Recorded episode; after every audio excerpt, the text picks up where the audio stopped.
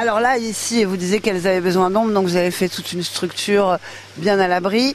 Elles craignent pas le Mistral. Euh, Là, aujourd'hui, on, est un jour où ça souffle beaucoup.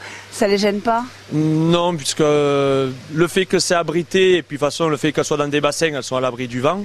Hormis que ben, le vent nous fait tomber les feuilles et la poussière, mais avec les filtrations qu'on a, elles sont vite mises dans le filtre.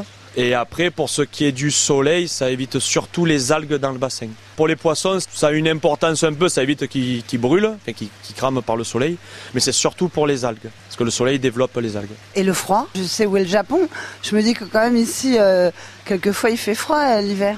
Oui, effectivement. Ben, en fait, le, la coille est l'un des seuls poissons qui peut tolérer, on va dire, une eau entre 26 voire 28 degrés maximum, mais qui peut tolérer aussi une eau de 4 degrés minimum. Ah donc euh, l'hiver, vous chauffez pas l'eau, quoi. Ah non, ben, l'hiver, elles se mettent au fond des bassins et elles, et elles hivernent jusqu'à ce que la température soit opportune pour qu'elles puissent se nourrir. Autour de moi, j'ai euh, plusieurs bacs. Alors vous avez d'autres poissons, euh, Romain, euh, mais c'est pas votre passion. Non, non, non, c'est c'est pour, on va dire, pour combler les angles, pour que quand les gens viennent, qu'ils puissent avoir un peu du poisson rouge ou du télescope selon leur envie. Ah, les télescopes, c'est ceux-là qui sont noirs, là C'est ça, c'est les petits noirs aux gros yeux, ouais.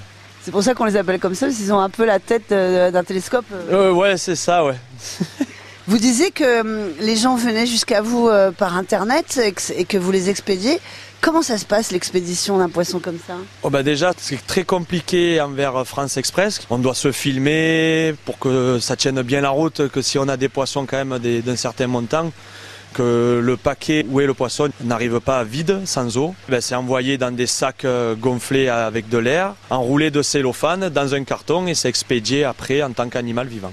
Alors jusqu'où vous en avez envoyé des carpe-coilles, vous? On n'est pas bien allé loin parce qu'on a- on commence que depuis cette année. Enfin, ça fait cinq ans que je suis à mon compte, mais réellement parlant, on démarre vraiment l'activité cette année. Et là, le plus loin qu'on est allé, c'est à Lyon. Donc c'est pas très très loin, mais c'est déjà pas mal d'envoyer un poisson euh, par la poste euh, déjà à, 200 à plus de 200 km de chez nous. Et en plus, vous fournissez euh, des jardineries autour de chez vous. C'est ça, on, on, on a, on essaye de rentrer euh, dans les jardineries. Quoi. Oui, euh, aux Vinières, Baobab, pour ne pas les citer, mais euh, j'imagine d'autres dans le Vaucluse.